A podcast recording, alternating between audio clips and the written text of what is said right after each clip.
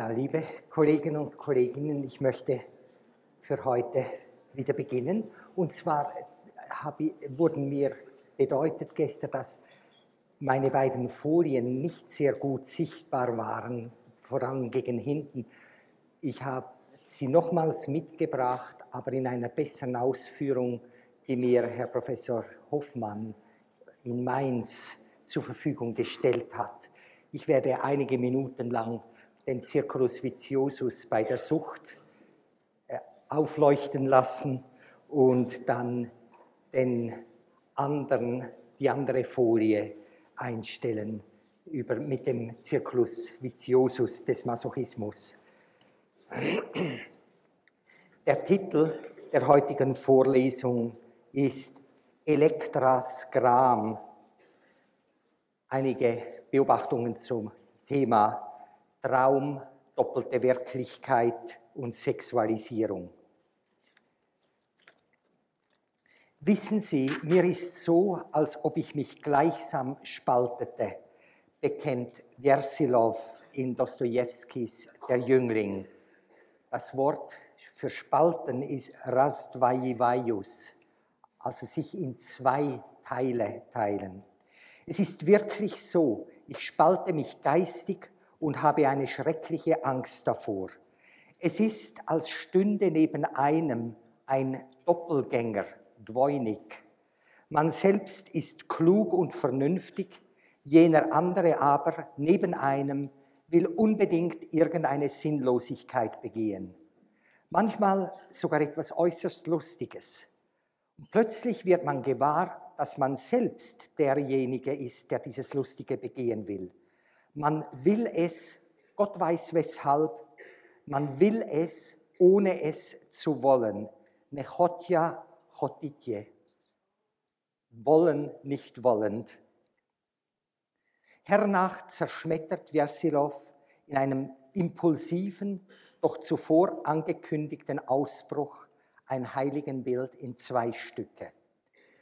Dann habe ich ein zweites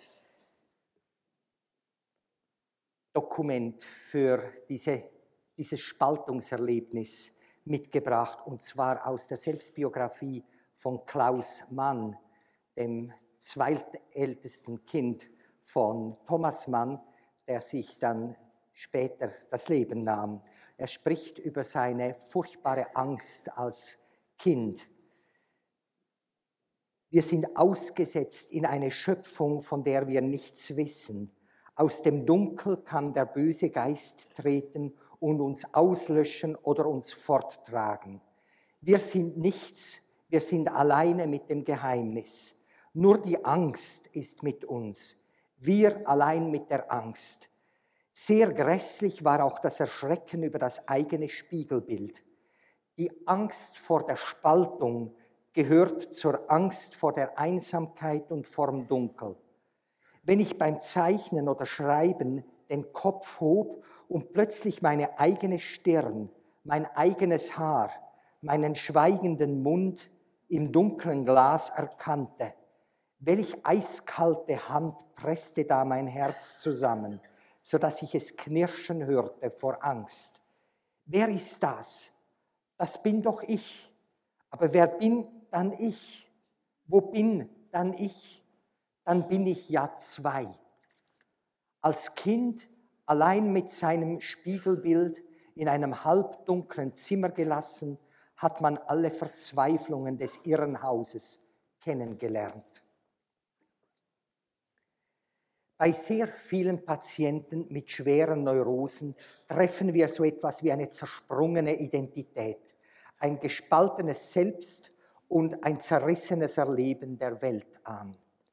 Bekanntlich sind es ja gerade diese tiefen Identitätsstörungen und die ihr zugrunde liegenden Spaltungen in extreme Affekte und Werturteile, die zum Kriterion der Borderline-Pathologie erhoben werden.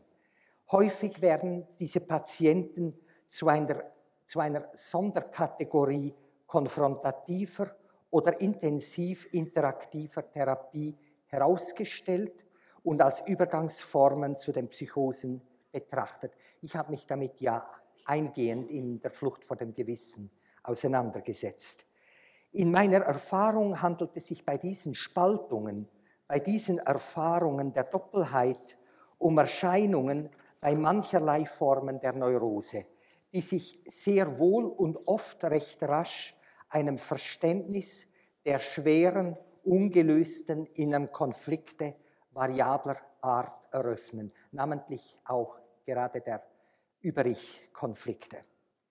Zudem spielt bei dieser doppelten Wirklichkeit chronische schwere Traumatisierung in der Genese eine zentrale Rolle. Auch hier sind Traumata und innere Konflikte komplementär. Es ist ein sowohl als auch, nicht ein Entweder-Oder. Die Traumata sind im Grunde ja, wie ich eingangs schon gesagt, äußere Konflikte Sie sind gewöhnlich panphasisch, also gehen durchs Leben hindurch. Sie begleiten die Jugend der Patienten durch alle Entwicklungsstadien und setzen sich oft in geheimnisvoller Weise in die Gegenwart fort. Dieses geheimnisvolle sich wiederholen, dieser Wiederholungs- oder Schicksalszwang steht letztlich im Zentrum unseres therapeutischen Bemühens was eben darum auch so ungeheuer zeitverbrauchend ist und einen so gewaltigen Aufwand verlangt. Ich möchte nun diese Problematik bei einem Fall darstellen, bei dem sich ganz besonders auch die Dynamik der Spaltung der Wirklichkeit dramatisch verstehen ließ. Wie auch im Rest meiner Ausführungen werde ich jedoch kaum das in den früheren Vorträgen oder in meinen Büchern geschriebene wiederholen, sondern im Wesentlichen Neues bringen. Vor zwei Jahren sprach ich hier in Lindau eingehend über meine Patientin Agnes und sehr ausführlich im ersten Kapitel des Rätsels des Masochismus. Sie ist eine jetzt 42-jährige Ärztin mit schwer traumatischer Jugend, unter anderem der Tötung ihrer Mutter durch ihren Vater bei der Abtreibung von Zwillingen, als das Kind zwischen fünf und sechs Jahre alt war, und einer schwer sadistischen Stiefmutter. Der Vater war als Mitglied der Totenkopfdivision der SS wahrscheinlich an der Ausrottung der Juden beteiligt und ist auch heute noch ein überzeugter Nazi. Agnes und ihre Geschwister waren physisch und psychisch schwerst misshandelt worden. Sie kam wegen chronischer Depression und mehreren selbstdestruktiven Handlungen, besonders einer stark masochistischen Sexualbeziehung zu ihrem früheren Vorgesetzten und mehreren sehr gefährlichen Autounfällen zur Behandlung. Damals sprach ich davon, wie es bei ihr, wie bei fast allen schwer traumatisierten Patienten, zu einer Spaltung des Wirklichkeitserlebens, zu einer Verdoppelung der Realität gekommen war.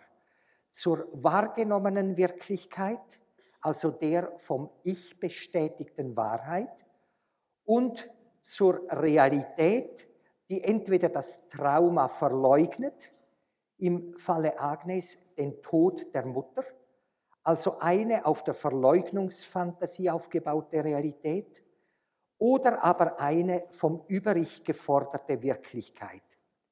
Es ist ganz besonders der Konflikt zwischen der Wahrnehmungsrealität und der Überich-Realität, der zur oft dramatischen Spaltung von Selbst und Welt führt, mit all deren Folgen. So beschrieb ich seinerzeit, wie sie viele Jahre lang für sich fest glaubte, ihre Mutter, obgleich verstorben, werde zurückkommen. Aber sie hielt diese Überzeugung geheim vor allen anderen. Ich erwähnte auch, wie sie, als die Kinder vom Vater fälschlich einer Missetat bezichtigt wurden, Agnes bei sich mehr und mehr die Gewissheit bekam, dass sie es getan habe obwohl sie zugleich wusste, dass dem nicht so war. Sie hatte in der, in der Weise eine Art doppelter Buchführung, die vom Ich bestätigte Wahrnehmungsrealität und eine vom Gewissen erzwungene zweite Realität, der sie sich zu fügen hatte. Oder eben in Bezug auf den Tod der Mutter, eine Wunschfantasie, die die Trauer ungültig machen könnte. Aus Diskretionsgründen beschränke ich mich weitgehend auf die Darstellung der inneren Vorgänge und lasse ihr Außenleben aus dem Spiel. Hier einige relevante Ausschnitte aus dem neueren Material, die bestimmte Stationen des gestern dargelegten Circulus Viciosus im Masochismus, in ihrem Fall namentlich des moralischen Masochismus, illustrieren können.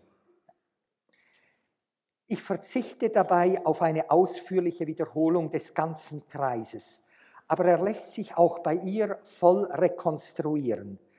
Die Sequenz wird bei Agnes besonders von einer empfundenen Abweisung, Demütigung, Beschämung oder Ungerechtigkeit ausgelöst.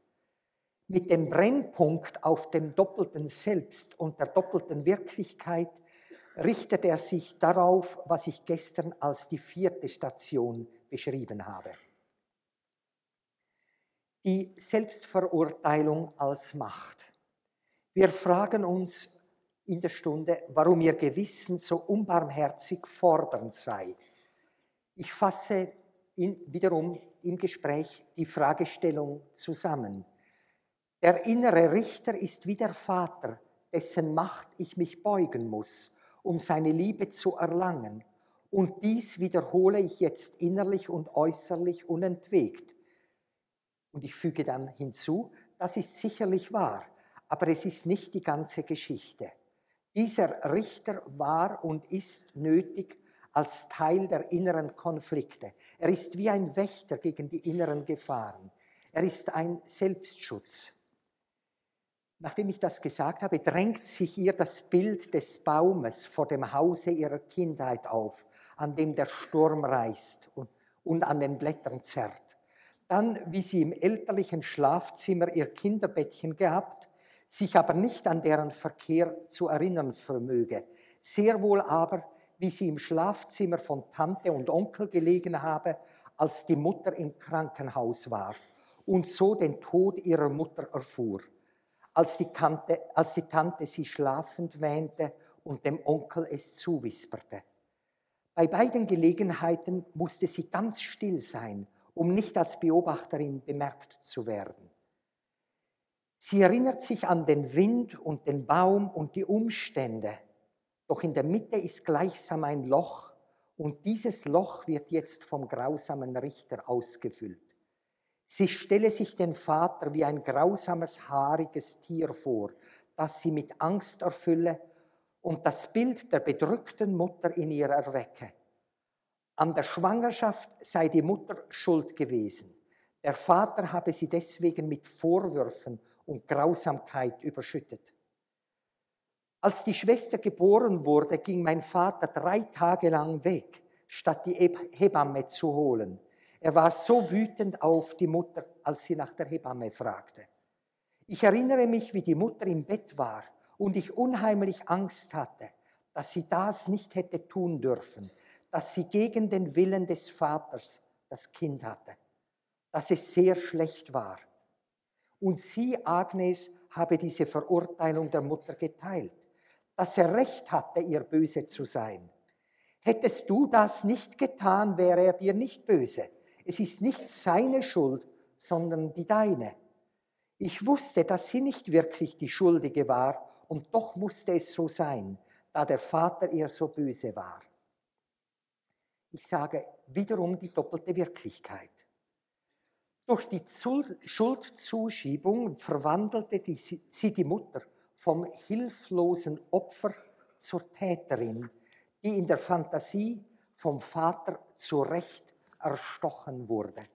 Hätte sie sich lieb verhalten und nur getan, was er wollte und nicht Kinder gekriegt, wäre sie nur für ihn da gewesen und hätte ihm keinen Grund gegeben, ihr böse zu sein, dann wäre es nicht nötig gewesen, für ihn sie zu töten. Ich.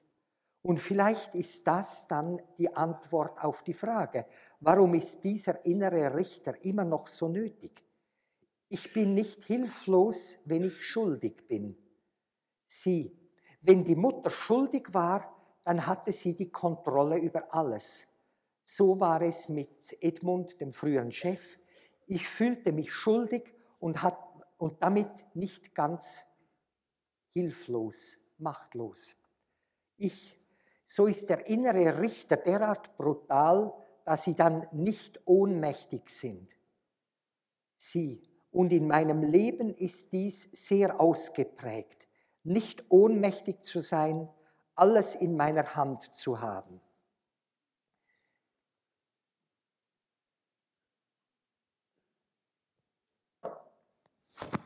So ist das Leiden, die unablässige Selbstfolterung, eine verhüllte Form der Macht als Schutz gegen verzweifelte Hilflosigkeit. Ich möchte dies betonen, denn es ist eine der wichtigsten Einsichten in, Problemat in die Problematik bei schwer traumatisierten Patienten. Es ist so, als ob das wehrlose, sich ohnmächtig fühlende Kind verzweifelt fragt, was es tun könne, um sich zu schützen und in der magisch allmächtigen Fantasie Zuflucht findet. Etwa im Sinne, ich habe wirklich die Macht, den bösen Vater umzustimmen, seinen Zorn zu beschwichtigen, das Unglück ungeschehen zu machen. Und wenn es mir misslingt und die Misshandlung wieder eintritt, dann ist es nun gewiss letztlich meine Schuld. Wäre ich nur ganz besonders gut und brav gewesen, dann wäre mir dies Schlimme nicht wieder passiert. Genauso wie Agnes hier die Schuld am Unglück und Tod der doch wirklich hilflosen Mutter zuschiebt. In technischen Worten, die narzisstische Allmachtsfantasie ist eine Abwehr, stellt einen Schutz dar gegen den traumatischen Zustand der völligen Ausgeliefertheit. Ein Schutz, wie ich schon gestern sagte, vor allem gegen die überwältigenden traumatogenen Affekte. Ein Teil dieses Narzissmus als Abwehr dieser Größenfantasie als Selbstschutz ist die Allmacht der Verantwortlichkeit und damit die Totalität der Über-Ich-Ansprüche. Wir sprechen also sowohl über die vierte Station wie über die siebente Station des Kreises. Diese müssen aber notwendigerweise zu einer Totalität der Selbstkritik und Selbstverurteilung führen, wenn diesen unmäßigen Anforderungen nicht Genüge geleistet wird, also der fünften und der neunten Station. Ich lasse einen Abschnitt, den ich hier habe, über Seelenmord und Verleugnung aus, zitiere aber nur ein, äh, ein paar Sätze äh, direkt von dem, was Agnes sagt wenn man Kinder so misshandelt, dass die Seele getötet wird und dass sie es nicht merkten, wie sie, die Eltern, wie sie es taten und dass sie es noch immer nicht wissen. Das Schlimmste, das die Kinder tun, das die Eltern tun können, ist dieser Seelenmord. Dieses Gefühl, geboren zu werden, dass ich nicht da sein, nicht auf der Welt sein sollte. Ich hatte öfters das Gefühl, dass mein Vater uns Kinder wie Ungeziefer, wie Ratten ansah. Der magische Kreis der Verbundenheit. Ich zitiere wieder direkt. Das magische Denken, dass sich beim Schneien die Erde in etwas Weißes verwandelt hat.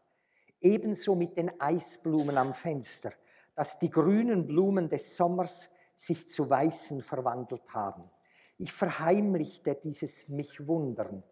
Auch die magische Vorstellung, dass die Kühe wüssten, wo ich sei und sogar wüssten, was ich dachte. Ein Verbundensein, was mein Vater überhaupt nicht verstehen könnte. Als er böse auf mich wurde, dachte ich, dass er sehr dumm war und das nicht verstehen konnte, dass die Kühe mir nie weh, weh täten, aber dass dies heimlich war und ich dies niemandem erzählen würde. Ich, ihr großes Geheimnis, die magische Verbundenheit mit den Lebewesen, sie und nicht nur mit den Kühen, auch mit den Katzen und den Tieren im Walde, doch dass ich niemals mit den anderen Menschen in diesen magischen Kreis treten konnte, dass jemand spürte, wer ich war. Auch die Geschwister waren davon ganz ausgeschlossen, dass sie es nicht verstehen könnten. Daher auch die Idee des Forschens in der Natur, dass das mein Reich war, etwas, das ich verstehen konnte, wenn ich nur genug lauschen und beobachten würde. Die Angst war immer, dass man es mir klar machte, dass es nur Einbildung sei. Das Geheimhalten war ein Schutz, ein Sicherstellen. Ich und du oder die Überschreitung der Grenzen. Als ich dreijährig war, musste ich erst den Unterschied lernen zwischen ich und du. Das kam mir sehr schwer vor. Es schien mir schwierig, dass die Mutter mich du nennen konnte und ich sie auch. Es dauerte, bis ich es endlich verstand. Es war in der Küche und ich kniete auf der Bank. Ich nannte sie ich, denn sie sagte zu sich selber ich. Ich dachte, das wäre ihr Name. Sie drehte sich um und verstand es zunächst nicht. Dann merkte sie, was das Problem war. Sie zeigte mit dem Finger auf mich und sagte, du, dann auf sich selber, ich. Dann nahm sie meine Hand und zeigte damit auf mich und sagte, ich. Und dann auf sich und sagte, du. Dass sie verstand, dass das Konzept von mir aus war, mit meiner Hand, dass ich es umdrehen musste. Ich kann fast für den Moment ihr Gesicht sehen. Es ist auch ein Gefühl, die Frage, wer ich überhaupt bin und wieso ich, dass das selbst nie verändert wird, dass da immer ein Kern von sich selbst da ist, der nie anders wird, das innerste Selbst, auch das Ewigkeitsgefühl und die Enttäuschung, dass das nicht wahr ist. Die Zentralfantasie von der Verdoppelung des Selbst. Sie spricht über die große Angst vor dem Vater im Kinderbett, seinen schwarzen Schuhen, sieht wieder das Gesicht von der Gestalt, die sie verfolgt, dem Buschemann. Im Traum versuchte der Mann, mich mit einem Kissen zu ersticken. Ich dachte immer, ich könnte mir das einbilden. Sehr lange versuchte ich dagegen anzukämpfen. Es ist aber vielleicht gerade umgekehrt, dass sie, die Erinnerungen, wirklich waren, aber dass ich das nicht erlauben kann. Es ist immer wieder die Angst vor dem Ersticken, schon in frühen Träumen von dem auf mich lauernden Buschemann. Das war eben die Gefahr beim Vater, dass ich nicht hätte wach sein sollen, als sie im elterlichen Schlafzimmer schlief. Als er einen nach dem anderen von uns verprügelte, weinte ich zuerst nicht und er schlug immer weiter, bis es so weh tat, dass ich trotzdem zu weinen begann. Mein Bruder sagte, du bist doch dumm, wenn du sogleich weinst, dann schlägt er dich nicht so. Aber ich hatte das Gefühl, dass ich mich ganz daneben stellte, dass ich nicht dabei war. Ich, ein doppeltes Selbst als Schutz. Sie, als ich klein war, hatte ich immer wieder diesen Traum. Ich hatte eine kleine Kartoffel in der Hand mit den Augen und sie wurde langsam sehr, sehr groß, dass man die Augen nicht mehr sehen konnte. Ganz einförmig und weiß, so groß, viel größer als ich, so dass ich erstickte. Dasselbe geschah mit dem Buschemann, dass er sehr groß und weiß wurde, einförmig hell, aber sehr, sehr groß, zu groß für die Türe, eine unheimliche Gefahr. Das war vor dem Tod der Mutter.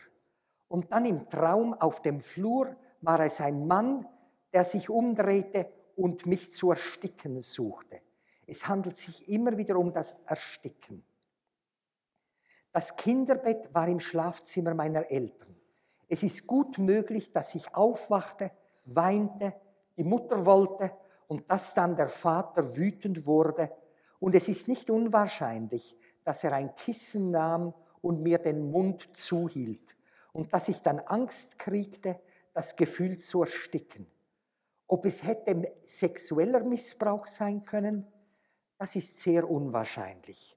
Doch dann, vielleicht legte er mir die Hand auf den Mund und hielt ihn zu.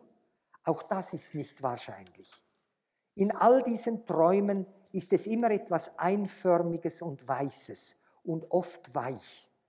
Ich hatte Angst, dass Sie es mir vielleicht nicht glauben würden, aber gestern ging diese Angst weg. Es war vielmehr das Gefühl, wo alle diese Sachen plötzlich stimmten, dass da etwas sehr Wahrscheinliches war. Da hatte ich keine Angst, dass Sie es mir nicht glauben würden. Die Angst vorher war, dass ich es mir nicht glauben würde, aber jetzt bin ich ziemlich sicher. Ich, und man könnte noch hinzufügen, dass es möglicherweise etwas mit dem elterlichen Verkehr zu tun haben könnte. Sie, ich habe sehr stark den Eindruck, dass ich störte, dass ich als Baby die Mutter wollte, dass das dazwischen kam, als er Verkehr haben wollte, aber dass ich es nicht wollte, dass er auf mich wütend war und mich zur Seite schieben wollte, dass sie für ihn da war und nicht für mich. In einem Gedicht N2 schrieb ich vor einigen Monaten, das Tier nicht stören, welches weinende Kinder fressen mag. So wollte ich alles kontrollieren, brauchte diesen inneren Wächter, dieses Nicht-Sagen, Nicht-Hören, Nicht-Spüren, weil ich Angst hatte. Wenn ich alles unter Kontrolle hätte, würde da nichts geschehen. Wenn ich nicht weinte, dann wäre ich sicher. So darf ich auch meine Sehnsucht nach einer Verbindung nicht zeigen. Ich schiebe sie von mir weg, sodass ich nicht ersticke. Sie sehen hier, wie sie intensive mit dem Wiedererinnern ringt, wobei es sich bei ihr um den Versuch handelt, die überwältigenden Gefühlserlebnisse die sie in der Stunde wieder erweckt, in einen Sinnzusammenhang zu bringen. Sie selbst stellt allmählich eine Rekonstruktion her, und zwar vor allem der inneren Ereignisse im damals, die jetzt in Fantasieform erneut auftauchen. Doch können wir mehr über diesen Verlauf des Zusammenknüpfens der zerrissenen Fäden lernen nämlich Erinnerung und Verdrängung. Wenn ich hier liege und daran, zum Beispiel an die Szene in der Räucherkammer, wo sie für viele Stunden von der Stiefmutter eingesperrt war, denke, ist es, als ob es in diesem Moment passiere. Und gerade dabei habe ich dann Angst. Ich weiß, dass es nicht im Moment geschieht, aber die Gefühle sind so.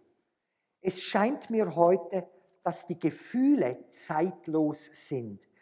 Das, was sich zu verschiedener Zeit abspielt, sich in einer Sache zusammenzieht, dass sich dasselbe Gefühl immer wieder verstärkte.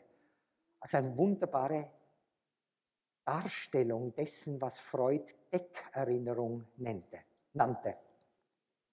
Ich lasse einiges hier aus, Sie sagte, sie sprach auch wieder über den Kindheitstraum von der weißen Kartoffel, der furchtbaren Angst dabei. Wenn ich ganz aufwachen würde, ging es weg. Die Angst, die ich heute Morgen spürte, hatte damit zu tun, dass ich mich nicht erinnern soll. Das macht die Bedrohung doppelt so groß.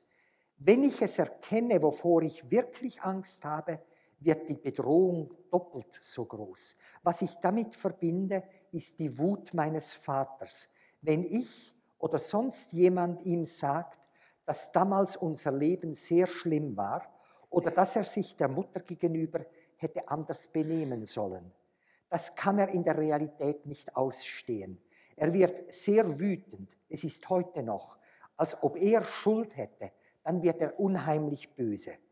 Die Angst, die ich spüre, mich zu erinnern, wie es war, das würde seine Wut auslösen. Diese Angst bedeutet, dass man nicht einmal denken darf, wie es war. Sogar, daran zu denken ist verboten. Ich, weil es eine neue zusätzliche Gefahr bedeutet. Es ist also eine Art doppelter Abwehr. Die Angst vor dem Erleben von Schmerz und Grauen ist die eine Bedrohung. Die Angst vor dem Erinnern und in Worte fassen ist die zweite Bedrohung. Beide zusammen führen bei ihr zur Verdrängung. Beide Ängste kommen in der Stunde wieder hoch und es bedarf langer geduldiger Arbeit ihrerseits, dass sie allmählich das Zerrissene zusammenknüpfen, das Verbotene aussprechen darf.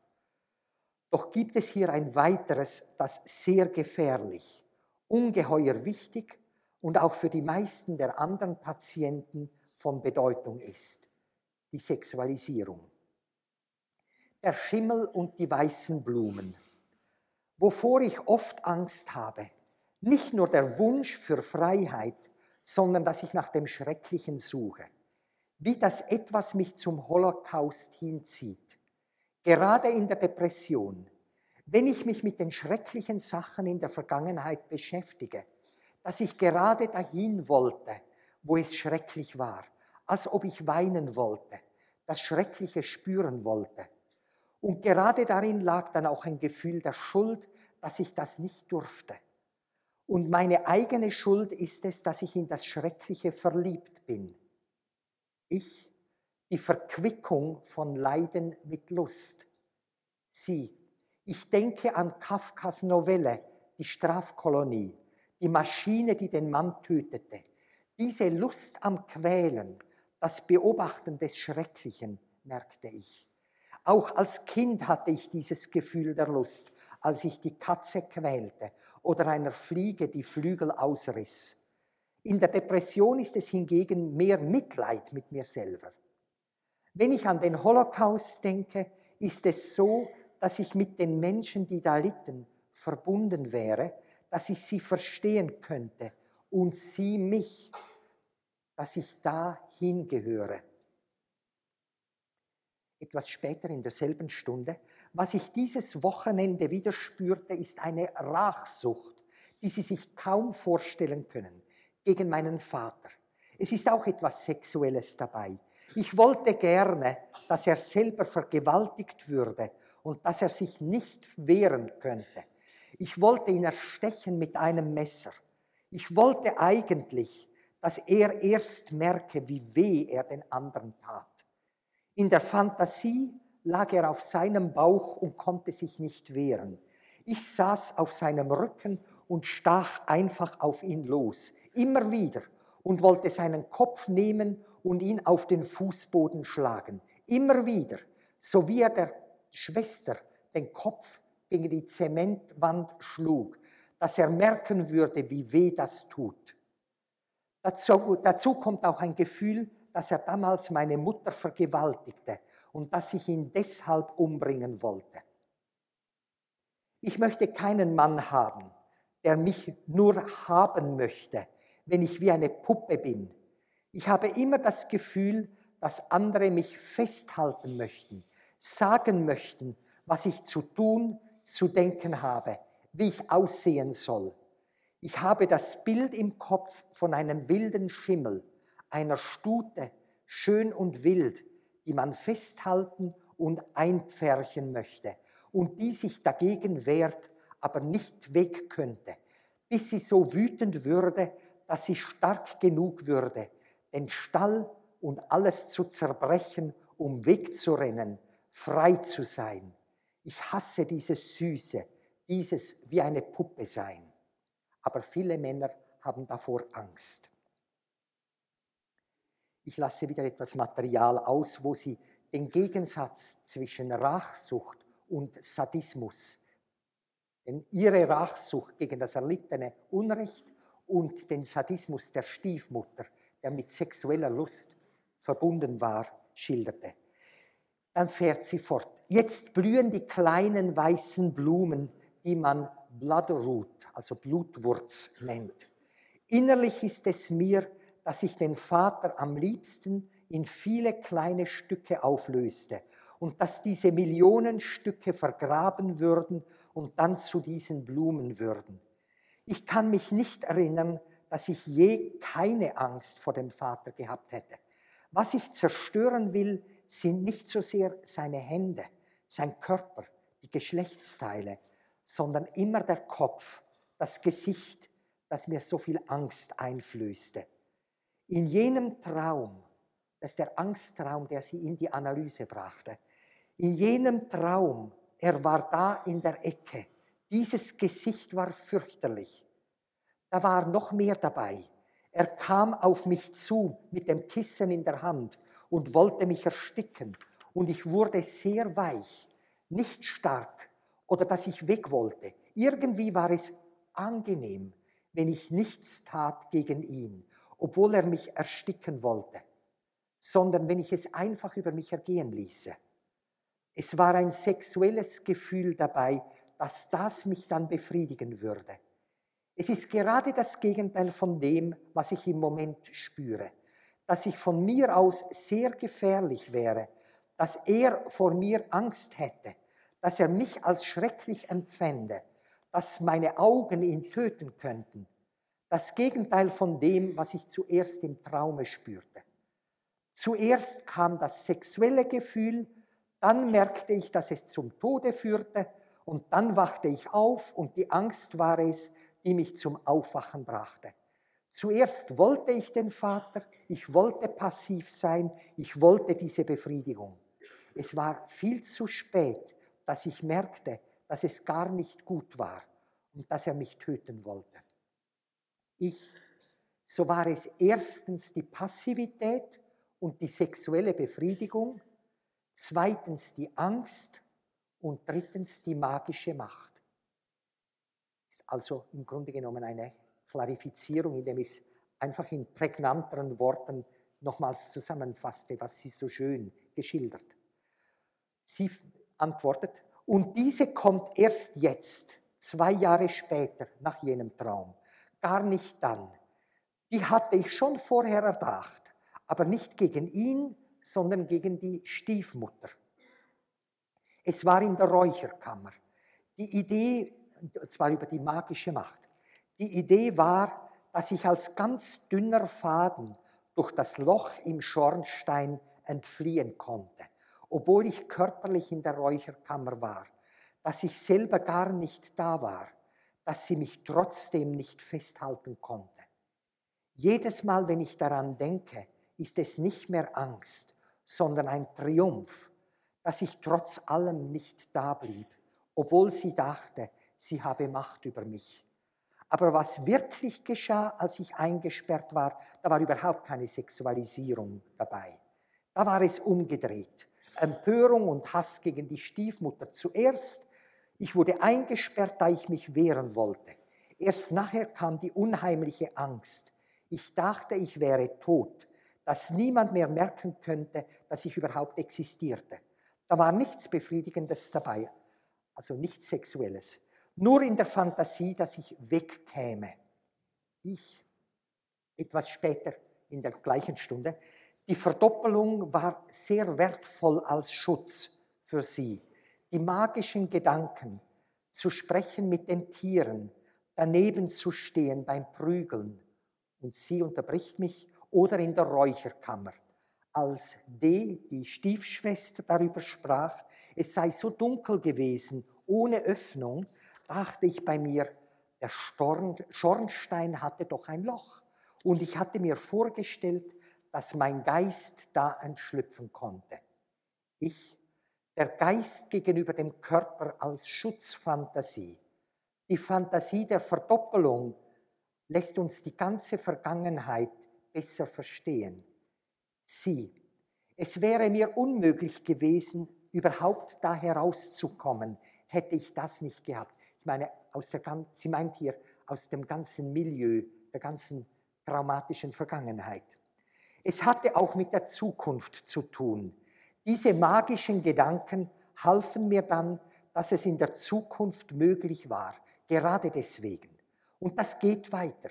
Bei mir in der Forschung heute sehe ich Möglichkeiten, die andere nicht erkennen. Zu sehen, was man sonst nicht in den Sachen sieht. Und dann nachzuforschen, ob es so gehe.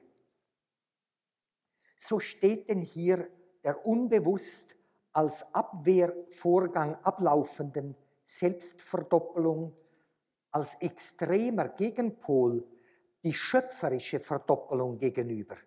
Eine magische Einstellung als eine sich der schmerzhaften Wiederholung der traumatischen Erlebnisse in Erinnerung wie Handlung entgegenstellende Bemeisterung durch eine erkennende und umschaffende, verwandelnde Selbstgestalt.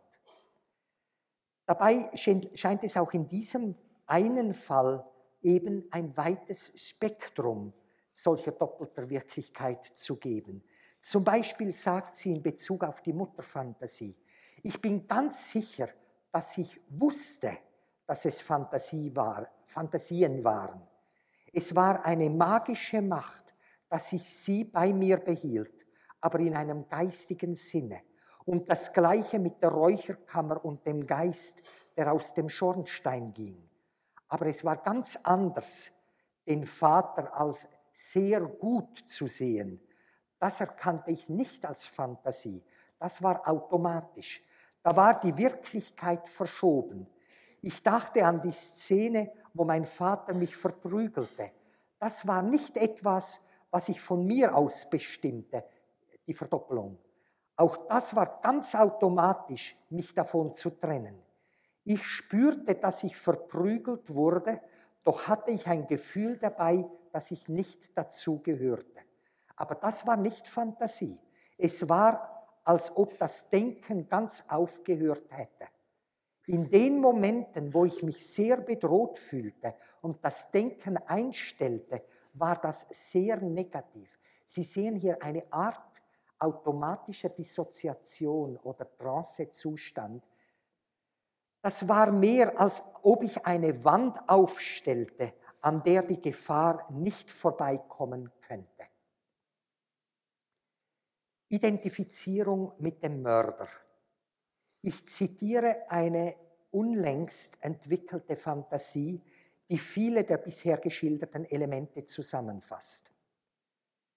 Der Patientin geht es übrigens nach drei Jahren Analyse sehr viel besser und auch in der Analyse ist sie bemerkenswert frei und spontan. Ich hatte am Sonntag eine Fantasie und schrieb sie nieder. Was ich niederschrieb, war grässlich, sexuell. Es ging um mich und meinen Vater. Das Komische dabei war, dass ich mich nicht auf der Seite des kleinen Mädchens fand, sondern auf der anderen Seite. Der Vater ermordete das Kind. Es war ein Lustmord. Am Ende war es ganz zerrissen und er lag auf ihr und schlief ein, weil er befriedigt war. Das, kann, das Ganze kam von mir. Es ist nicht etwas, was mein Vater wirklich täte. Das Problem gestern war, dass es so nahe an der Wirklichkeit lag, das Zerreißen und Töten. Ich dachte an das, was meiner Mutter geschah und der Mord eines Kindes. Für mich ist es nicht mehr eine Gefahr von außen her, aber diese Angst, die ich habe, sie bricht ab, als ob es zu beängstigend oder erstickend wäre. Dabei war es auch das Ersticken und die Lust vor der Angst oder die Lust über die Angst. In der Fantasie steckte er seinen Penis in meinen Mund, tief in die Kehle, dass es mich erstickte, wie im Traum, als er mich mit den Kissen entsticken wollte. Und ich hatte dabei auch ein sexuelles Gefühl, dem überwältigende Panik folgte. Sie betonte, es wäre ein Lustmord und darin schwinge ihre eigene sexuelle Erregung mit, zugleich mit dem Gefühl, ich würde sie dafür verurteilen. Es sei wichtig, diese Gefühle sexualisierter Aggression als sehr angsterregend nach außen auf den Vater zu verschieben. Gewöhnlich ist es so, dass ich diejenige bin, die zerstört wird. Aber gestern war ich auf der anderen Seite. Ich tat es, als ob ich selber in der Figur des mörderischen Vaters war, nicht im Kind, obwohl ich auch das Kind war. Ich, es war beides, eine innere Verdoppelung.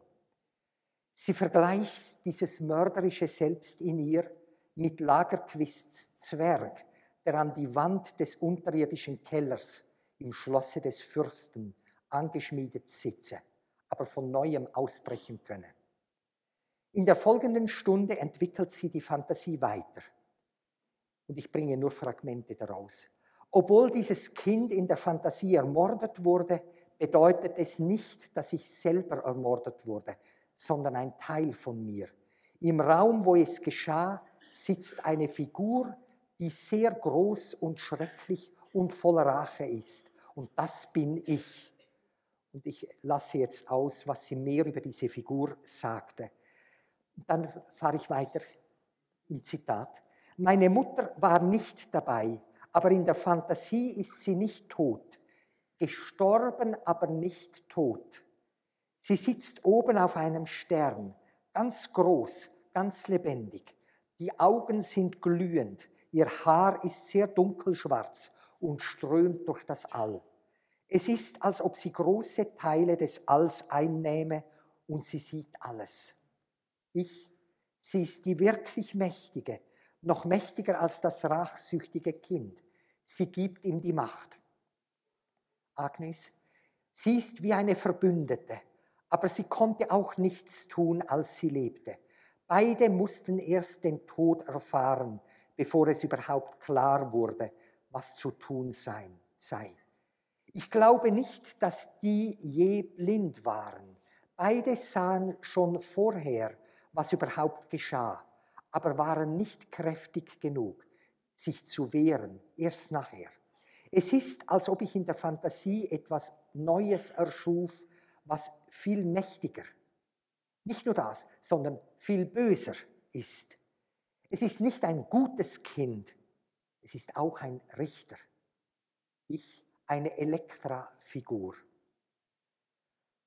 Dann spricht sie mehr über die Kreuzigungsszene, über das Nichtverzeihen den Gegnern gegenüber. Und dann spricht sie über das böse Auge. Sie möchte spe spezifisch das Gesicht des Vaters zerstückeln, wegen seiner mörderischen Augen, als ob er mich fressen kann, fast als ob er weiß, wie böse ich ihm bin und dass ihn das wütend macht und dass er mich deshalb angreifen würde und das sehe ich im Gesicht. Das ist nicht Fantasie, das ist wirklich. Mein Vater, wenn er böse wurde, musste mich nur ansehen und ich wurde stumm und hatte unheimliche Angst. Agnes betont die in sich verschlungenen Themen von Sehen, Verachtung, Scham und Mord und den Abgrund, wenn Menschen zu Dingen gemacht werden. Seine Augen waren das Schlimmste, als ob er einen mit den Augen töten wollte. So sah er einen an. Ich durfte nicht einmal weinen, nicht einmal zeigen, wenn ich traurig war. Ein unheimliches Niederschlagen meiner eigenen Würde, nicht anerkennen, wie wichtig ich bin, mich wertlos machen.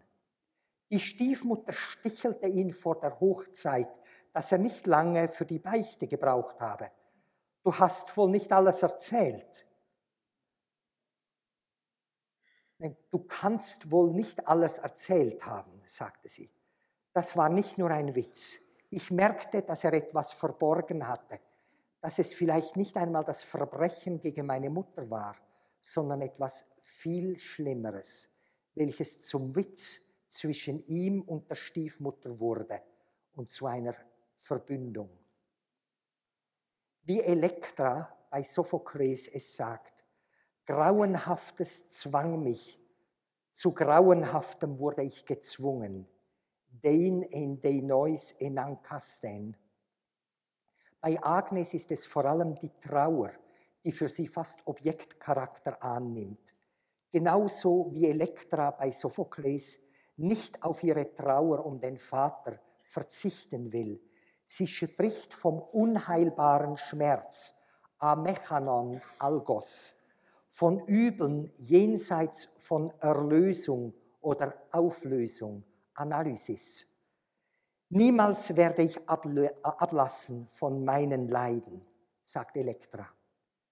So verallgemeinert sich dieses Gefühl zur Grundbefindlichkeit des ganzen Lebens von Agnes, zu der einer scheinbar unüberwindlichen Traurigkeit. Immer wieder fühle ich mich bei ihr an Schillers Gedicht Cassandra erinnert. Wo ich wandere, wo ich walle, stehen mir die Geister da. Wer erfreute sich des Lebens, der in seine Tiefen blickt? Schrecklich ist es, deiner Wahrheit sterbliches Gefäß zu sein. Ich habe einen abschließenden Abschnitt hier mit dem Titel Macht als Gegenspielerin der Liebe. Und ich beginne ihn nochmals mit einem Zitat von Elektra, einem Wort, das sie ihrer Mutter Clytemnestra entgegenschleudert. Du verstehst nicht zuzuhören. Ud epista sei klyein. Es ist das, was wir als Seelenblindheit, als Teil einer narzisstischen Charakterhaltung kennen. Ich möchte nun zum Abschluss einen hierher gehörigen Gedankengang von Agnes zitieren und daran anschließend mit einigen philosophischen Gedanken den Übergang zur morgigen Vorlesung öffnen. Was mein Vater die ganze Zeit tat, war nicht richtige Liebe, sondern es war mehr seine Machtausübung. Wie ein Tyrann. Man musste tun, was er wollte und nur dann war er gut. Ich hatte das als Liebe angesehen. Geliebt zu werden von ihm hieß, unbedingt zu tun, was er wollte. Ich habe nachgedacht über die Religion. Was man als Liebe Gottes bezeichnet, ist nicht Liebe, es ist Macht, genau wie beim Vater. Nur Liebe, wenn man sich unterwirft und sich fügt. Das ist das Gegenteil der Liebe, dass man sich selbst erst zerstören, aufheben muss, ehe man die Liebe, die Gnade bekommen kann. Es ist die Bedingung, dass man nicht richtig besteht, im Gegensatz zur richtigen Liebe, wie die Mutter es einem Kinde gegenüber hat. Nicht, dass es sich unterwirft, sondern dass es sich aufbaut, dass es stark wird. Das ist das Gegenteil der Macht. Wenn ich jemanden lieb habe, ist es nicht so, dass ich will, dass er tut, was ich will, sondern dass ich mich freue, wenn Dinge geschehen, die gut für ihn sind. Ich sage, Liebe heißt, ich will, dass du bist, ist ein Wort von Augustinus. Sie. Und Macht heißt, ich will, dass ich bin. Und die kommt aus der Furcht, dass man zu nichts werde, wenn der andere besteht. Es ist die Idee, der Drang, den anderen zu zerstören, zu, zu, unter, zu unterdrücken, ihn seines Willens zu berauben. Wer sagen kann, ich will, dass du bist, der muss selber keine Furcht haben, dass er zu nichts würde. Wenn ich an meine Kindheit denke, glaube ich nicht, dass es solche Liebe gespürt habe. Von meiner Mutter manchmal, aber das hörte dann auf. Sie sprach dann mehr über den Vater und über den früheren Geliebten, ich lasse das aus. Wenn ich bemerke, dass ich gebraucht, verbraucht, ausgenutzt werde, dann verwandelt sich diese Macht, die alles von mir will, in Gewalt. Ich las in Wilhelm Meister über die Ehrfurcht vor sich selbst. Es ist etwas anderes als Stolz auf sich selbst, dass man mit sich selbst vorsichtig sein müsse, nicht alles weggeben solle. Es ist ein Lernen, wie man selbst in der Welt bestehen kann. Das ist etwas ganz anderes, als dem anderen alles ganz aufzuopfern. Da ist die Ehrfurcht vor sich selbst Weg. Soweit das Zitat von Agnes und ich füge jetzt noch einige Gedanken an. Ich zitierte von Augustinus, ich versuchte das Original zu finden. Ich fand es ursprünglich zitiert in einer Besprechung der Autobiografie von Hannah Arendt oder der Biografie von Hannah Arendt. und mit dem Hinweis auf Augustinus, aber niemand konnte das Zitat finden.